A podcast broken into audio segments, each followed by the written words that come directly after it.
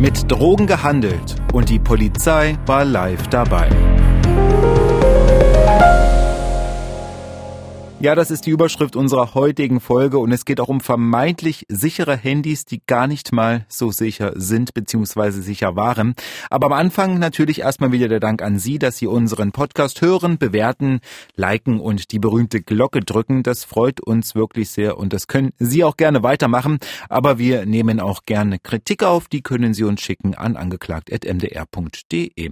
Und damit steigen wir ein. Ich bin Oliver Gusso, Redakteur bei MDR Thüringen und bei mir die die MDR Thüringen Gerichtsreporterin Conny Hartmann. Hi Conny. Hallo Olli. Heute geht es um Drogen und es geht um Drogen im ganz großen Stil, aber es gibt noch eine richtig spannende Geschichte dahinter, die so, hast du mir erzählt, eigentlich gar nicht erst erkennbar war aus der nee, Pressemitteilung. Ne? Nein, gar nicht, überhaupt nicht. Und ich hatte bis dahin auch nur theoretisch was davon gehört. Da geht es nämlich darum, wie man den Tätern auf die Spur gekommen ist. Und das ist wirklich so richtig spannend, aber das habe ich halt alles dann erst sozusagen in diesem Prozess, an diesem ersten Prozesstag erfahren. Und deswegen ist der erste Prozesstag, um den, um den es uns hier auch geht, der richtig spannende, und zwar am Landgericht Gera. Ich würde vorschlagen, wir steigen gleich ein und du sagst, du bist äh, nach Gera gefahren, von Erfurt aus, ja, ja. eine gute gute Stunde entfernt und warst dann im Landgericht ja. und was kam da auf dich zu im Prozess ein? Also ich wusste aus meiner Pressemitteilung ja, dass es um Drogen in großem Stil geht. Es geht um 100 Kilo, das meiste davon Methamphetamine. Das sind Aufputschmittel für Leute, die so alt sind wie ich und das vielleicht nicht so genau wissen. Das gewinnt immer mehr an Bedeutung gibt es auch unter der Bezeichnung Crystal, aber ich höre in meinen Verhandlungen nur noch Amphetamine und Methamphetamine. Da gibt es also so einen kleinen Unterschied. Hier geht es um diese Aufputschdroge Methamphetamine, um große Mengen Marihuana und um ein bisschen Kokain. Und auf der Anklagebank zwei Männer. Einen davon habe ich schon mehrfach erlebt bei Gericht. Der hat schon mehreres äh, auf dem Kerbholz sozusagen und der ist der Anklage zufolge der Kopf einer Drogenbande. Der zweite, der mit ihm auf der Anklagebank sitzt, ist äh, sozusagen der Hauptkurier. Also ich würde schon so ein bisschen sagen, die rechte Hand, also immer der Anklage zufolge, es soll so sein, die sind ja noch nicht verurteilt. Und ursprünglich stand noch ein dritter mit auf dem Aktendeckel, der ist aber abgetrennt worden. Also der wird, gegen den wird extra verhandelt, weil, so ist am Rande des Prozesses gesagt worden, der ausgesagt hat. Ah, okay. Deswegen bekommt er dann extra. Der kommt dann als Zeuge in Betracht und es ist, eine, ist ein legitimes Mittel. Man kann natürlich, wenn man selber Beschuldigter ist, immer noch die Aussage verweigern im Zeugenstand. Also das ist natürlich möglich. Vielleicht nochmal ganz kurz die Drogen, um das einzuordnen. 100 Kilogramm, das ist auch nicht alltäglich in Thüringen. Nee, um Himmels Willen, also allein der Einkaufswert lag bei mehr als einer Million Euro. Ich kann schon sagen, das stimmt also alles ziemlich genau, was der Staatsanwalt vorgelesen hat. Der hat minutengenau vorgelesen, wann welche Drogen den Besitzer gewechselt haben, wer sie sozusagen als Zwischenhändler abgeholt hat und was sie gekostet haben. Und deswegen der Anklage zufolge geht es also um Drogen, 100 Kilo Drogen im Wert von mehr als einer Million Euro Einkaufswert. Da kann man davon ausgehen, dass die, äh, bis die dann beim Konsumenten landen, da ist schon eine hohe Gewinnspanne drin. Mhm. Ich kenne mich da ehrlicherweise nicht so äh, genau aus, was das auf dem Markt kostet, aber wie du schon sagst, eine große Menge an Geld. Warum der Staatsanwalt das so minutengenau erzählen konnte, das würde ich sagen, kommen wir gleich zu. Das ist eine unfassbar spannende Geschichte. Ja. Du bist also da hingefahren und äh, normalerweise so in Gerichten gehen die Prozesse ja pünktlich los. Ja. Diesmal nicht. Nein, diesmal nicht.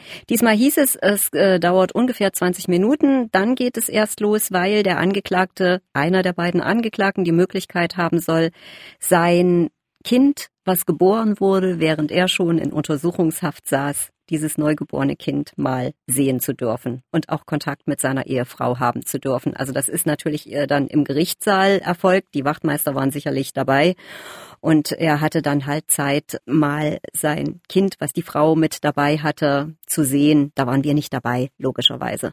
Und als der Prozess dann losging, dann war es so, das Baby äh, im Zuschauerraum bei einer Freundin der Ehefrau war, war auch ganz leise, hat nur zweimal ganz kurz sich gemeldet und die Ehefrau saß als seelischer Beistand mit auf der Anklagebank. Das ist möglich, dass man sich jemanden aus der Familie als seelischen Beistand wünschen darf. Wirkt für mich jetzt etwas überraschend, wenn ich überlege, ein Kopf einer Drogenbande und dann aber äh, seelischer Beistand mit im ähm, über die? Beweggründe des Angeklagten kann ich nichts sagen, weil er selber nicht viel gesagt hat. Das aus einem bestimmten Grund und auch das werde ich gleich erklären. Es ist also ein großer Prozess wegen Drogen, Drogenhandel, mehr als 100 Kilo und das bedeutet auch große Kammer und da nehmen wir sie jetzt mit rein.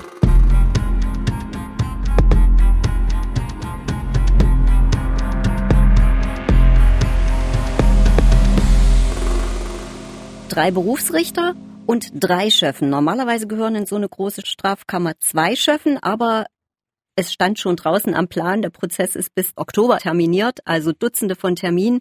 Es gibt einen Ergänzungsschöffen. Das ist immer, wenn einer der Hauptschöffen erkrankt, dann kann der weitermachen, weil der ja auch die ganze Zeit dabei war im Prozess.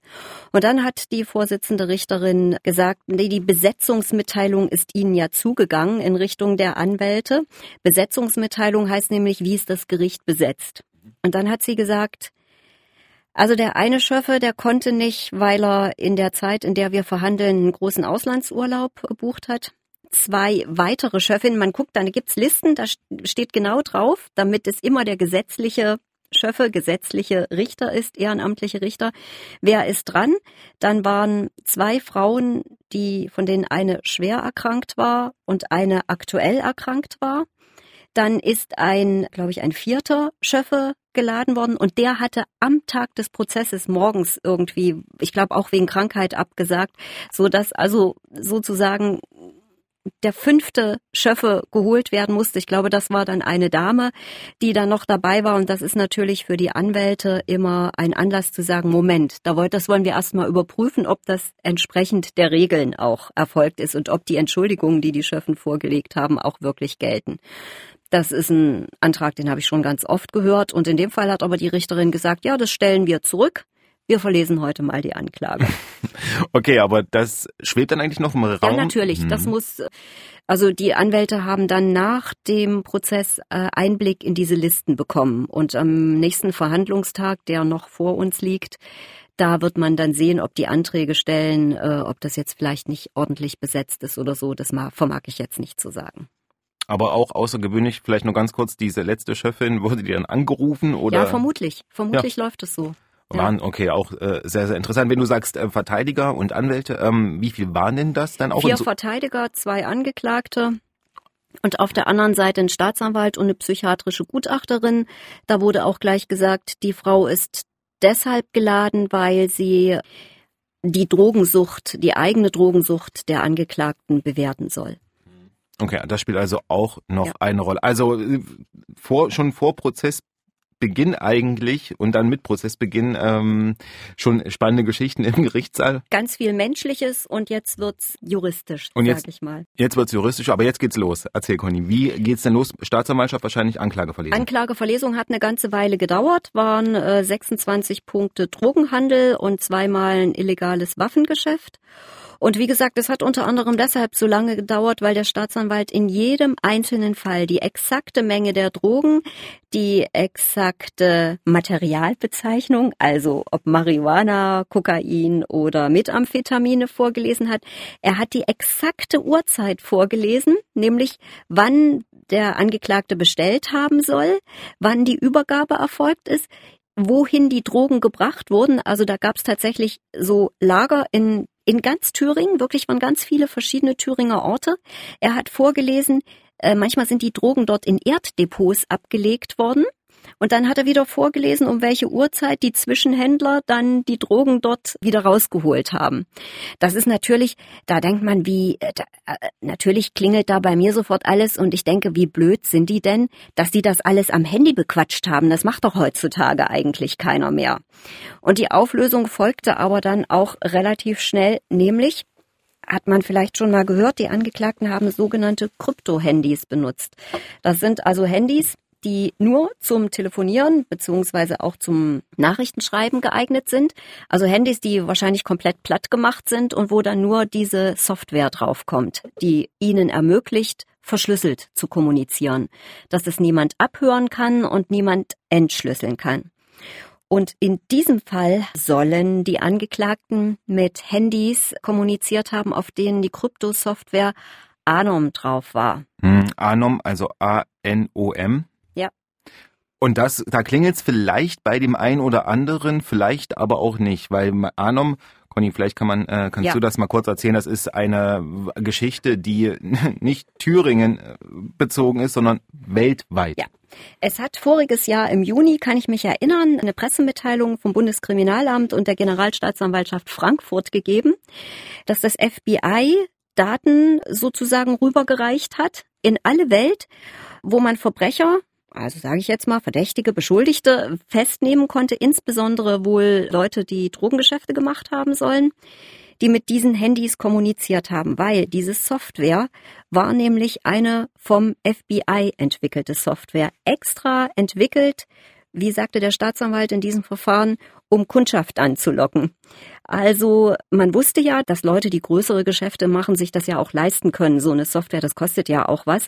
Und das ist also ganz professionell aufgezogen worden. Es gab da auch ähm, also die haben natürlich jetzt nicht alles in dieser Pressemitteilung gesagt, aber das FBI hat diese Software sozusagen entwickelt und hat dafür gesorgt, dass die in Verbrecherhände kam. Und ganz offensichtlich haben, ich glaube, in Deutschland waren es 80 Leute, die diese Handys benutzt haben. Und die sind dann alle im Juni 2021 sind die vorläufig festgenommen worden. Das war natürlich eine große Meldung damals, eine bundesweite Meldung. Und dass wir hier in Thüringen sozusagen einer der ersten dass hier in Thüringen einer der ersten Prozesse stattfindet dazu, das hätte ich mir natürlich damals nicht vorgestellt. Ich kann dazu auch noch ergänzen, weil ich musste mir das auch noch mal kurz äh, auf den Schirm holen, was es damit auf sich hat. Und wie du schon sagst, das FBI hat da über Jahre quasi die ganzen Chatnachrichten mitgelesen von den, von den Menschen. Und du hast den Juni erwähnt und das war damals nicht nur eine thüringweite Operation, wie man so schön sagt, sondern mehrere tausend Polizisten auf der ganzen Welt sind damals ja. ausgerückt und haben Drogen gefunden und Werte von 140 Millionen US-Dollar. Also das war eine, eine Riesenaktion und natürlich dann auch bei uns äh, in Thüringen. Ja. Das ist ähm, ja. sehr, sehr interessant und spannend. Es ergeben sich daraus noch ein, zwei weitere Fragen, für ähm, was ich aber später mit erklären wollen würde, weil hat denn der Anwalt, das der Staatsanwalt das auch so betitelt? Also gesagt, hier, das ist diese Krypto-Handys, die damals... Nein, nein, nein, nein, mhm. nein, nein, das, hab, das, das haben wir dann erfragt, das haben wir vom Staatsanwalt erfragt und er hat uns das gesagt. Aber natürlich ist den Anwälten das so mitgeteilt worden, da kann ich jetzt auch gleich noch was dazu sagen.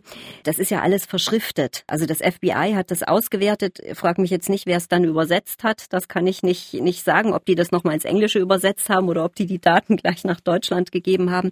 Das ist jedenfalls eine irrsinnig umfangreiche Sammlung von Papier auch, weil die, das, es ist verschriftet, diese ganzen Mitschnitte, die Nachrichten und auch die Telefonate. Und Achtung, noch eine Besonderheit. In diesem Fall hat die Vorsitzende Richterin den Angeklagten erlaubt, einen Laptop mit ins Gefängnis nehmen zu dürfen.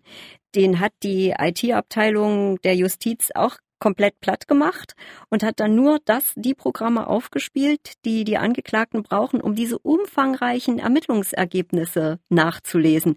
Weil das wären ja Ordner ohne Ende, die mhm. man rumschleppen müsste und so haben die halt eine CD und da können die dann mal nachgucken. Also auch das ist was, was ich tatsächlich so noch nicht erlebt habe. Und das hatte ich dann im Gericht gesagt oder beziehungsweise ja. vorher gesagt? Da ging es drum, mh. Achtung, der, äh, der eine Angeklagte wollte noch nicht mal seine Personalien bestätigen, weil ihm die Richterin die Fußfesseln nicht abnehmen ließ. Und die hat gesagt, das habe ich so angeordnet und bei Ihnen ist ein anderes Potenzial als bei Ihrem Mitangeklagten, der kann die abmachen.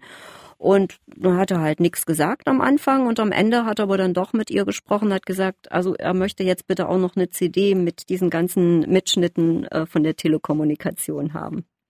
Und die äh, bekommt er dann auch? Das muss die Richterin klären, mhm. wie das geht. Weil normalerweise sind ja Handys und Laptops im Gefängnis nicht erlaubt. Und in dem Fall äh, wollte sie gucken, ob das möglich ist, ob die IT-Abteilung das auf den Laptop aufspielen kann. Du hast erzählt, der Staatsanwalt, der hat das dann hm, ganz genau vorgelesen. Wie lange hat das ungefähr gedauert? Oh, ich glaube, das hat bestimmt eine halbe Stunde gedauert. Ja, weil es sind ja dann noch, wie du gesagt hast, ähm, gut ja. 30, knapp 30 Fälle, die da, ja. die da angeklagt waren. Als er dann fertig war mit der ganzen Verlesung, was war dann? Wie ging es weiter? Dann werden, werden die Angeklagten erstmal belehrt, dass sie was sagen können, aber nicht müssen.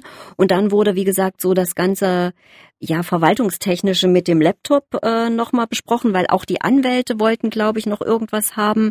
Dann wurde besprochen, wie die jetzt in die Schöffenlisten reingucken können. Und dann hat die Vorsitzende noch gesagt, naja, die Angeklagten haben sich ja bisher nicht geäußert. Sie geht davon aus, dass das dabei bleibt. Und sie hat dann für den nächsten Verhandlungstag einen Polizeibeamten geladen, der mal so einen Überblick über den Gang der Ermittlungen gibt.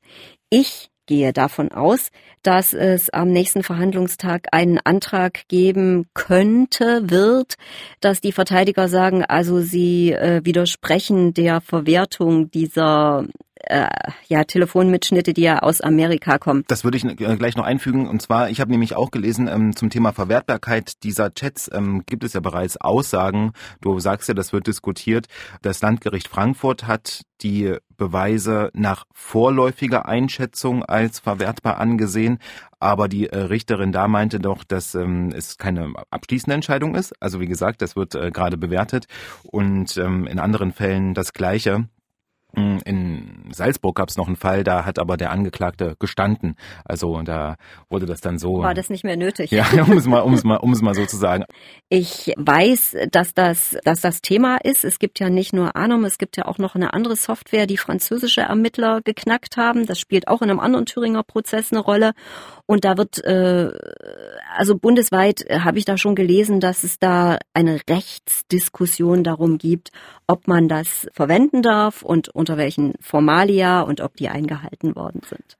Genau das wäre nämlich meine Frage gewesen, ob denn dazu was gesagt wurde, ob die Beweise überhaupt verwertbar nee, sind. Nee, aber das ist, das ist für mich auch total logisch, weil wenn die Anwälte jetzt komplett eingestiegen wären schon in die Verhandlungen, das wollten die ja eigentlich nicht. Die wollen ja erstmal gucken, ob die Gerichtsbesetz, ob das Gericht ordentlich besetzt ist. Und wenn das nicht ordentlich besetzt ist, dann, also wenn das wirklich so wäre, dass man nicht den richtigen Ersatzschöffen oder den nächstfolgenden Schöffen ausgewählt hätte, dann müsste man tatsächlich äh, sagen, okay, wir müssen nochmal neu beginnen mit dann Schöffen, die an dem Tag zuständig sind und so.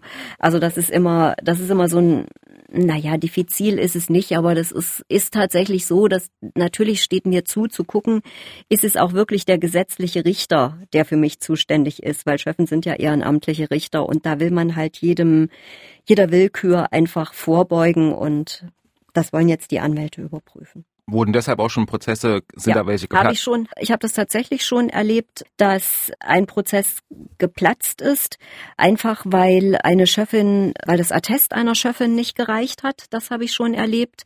Ich habe es schon erlebt, dass Prozesse, dass ein Prozess geplatzt ist, weil ein Schöffe geschlafen hat. Auch das habe ich schon. Also ich, da war ich leider nicht dabei. Das ist mir nur dann, als ich gefragt habe, wann geht's denn da weiter, hieß es, wir fangen neu an. Und ich, das ist aber tatsächlich schon lange, lange, lange her, dass da tatsächlich mal einer geplatzt ist, weil eine Besetzungsrüge, wie das so schön heißt, Erfolg hatte. Du hast gesagt, es sind jetzt noch viele, viele, viele Prozesstage ja. ange, ähm, anberaumt. Warum? Also wer kommt denn da jetzt alles vor Gericht? Weißt du, kann man das äh, sagen? Wie gesagt, es kommen mit Sicherheit sehr viele Ermittler. Ich gehe davon aus, dass auch die ganzen in der Anklage aufgetauchten Zwischenhändler oder also mutmaßlichen Zwischenhändler und mutmaßlichen Mittäter, dass die alle geladen werden. Wenn die natürlich vorher dem Gericht äh, schreiben, wir machen von unserem Aussageverweigerungsrecht Gebrauch, ich muss mich ja nicht selbst belasten und das würden die ja alle tun, wenn die sagen, ja, hallo, wir waren da dabei, wir haben das abgeholt aus diesem Erddepot, dann werden die sicherlich nicht kommen müssen, aber man muss natürlich erstmal alle Zeugen laden, die in Betracht kommen. Vielleicht auch noch mal ganz kurz dazu. Du hast ja schon kurz erwähnt oder wir haben gesagt, 100 Kilogramm Drogen, das ist nicht alltäglich. Wie oft kommt das oder wie oft kam das bei dir so vor in deiner also, Karriere? Nicht so oft, ganz, ganz selten. Es ist auch eine, eine Anklage der Abteilung organisierte Kriminalität und die beiden, die da angeklagt sind, die sollen die Drogen immer, also sie haben immer 10 Kilo Methamphetamine auf einmal gekauft. Das ist schon richtig, richtig heftig. Das kostet schon, das kostet schon richtig viel Geld. Das Kilogramm wird so zwischen 16.000 und 18.000 Euro wurde das im Einkauf gehandelt. Ich weiß jetzt nicht, was es auf der Straße kostet, aber ich glaube schon mal locker das fünf, sechs, siebenfache je nach Qualität. Ich rede da jetzt wirklich als bloßer Theoretiker. Ich höre das immer nur in den mhm. Prozessen. Das ist schon ganz außergewöhnlich. Ach ja, und was total im Verborgenen geblieben ist, sind die Lieferanten dieser großen Drogenmengen. Also man weiß, dass diese Drogenmengen in Halle und Berlin übernommen wurden. Aber von wem weiß man nicht. Ein wirklich äh, spannender Prozess. Ich würde sagen, äh, Conny, wir äh, arbeiten nicht mit solchen Messenger-Diensten. nee, es gibt ja auch genügend andere, die nicht entschlüsselt werden können, glaube ich, inzwischen. Auch ein Geschäft. Ich wollte gerade sagen, wenn ich meine, alles das, was rauskommt, die Dunkelziffer ist ja dann meistens noch, äh, ja. noch viel höher. Das heißt, in dem Fall, das war der Prozessauftakt, den wir hier gehört haben. Es werden viele, viele Prozesstage folgen. Du hast ja gesagt, äh, Monate ist das angesetzt, ne? ja. ne? also bis Ende des Jahres ungefähr. Und äh, das werden wir auf jeden Fall verfolgen, Conny, ne? Auf jeden Fall. Und wenn da ein Ende in Sicht ist, dann, oder wenn da ein Urteil ergangen ist, oder vielleicht platzt der ja auch, das glaube ich nicht. Das kann ich mir nicht vorstellen, überhaupt nicht vorstellen. Dann äh, würden wir das natürlich an dieser Stelle berichten. Ja, vielen Dank und bis zum nächsten Mal. Bis zum nächsten Mal, Olli. Und an dieser Stelle nochmal der Hinweis. Schreiben Sie uns gerne eine E-Mail an angeklagt.mdr.de und vergessen Sie natürlich nicht, den Podcast zu abonnieren. Sie verpassen dann keine Folge mehr aus dem MDR Thüringen Gerichtssaal.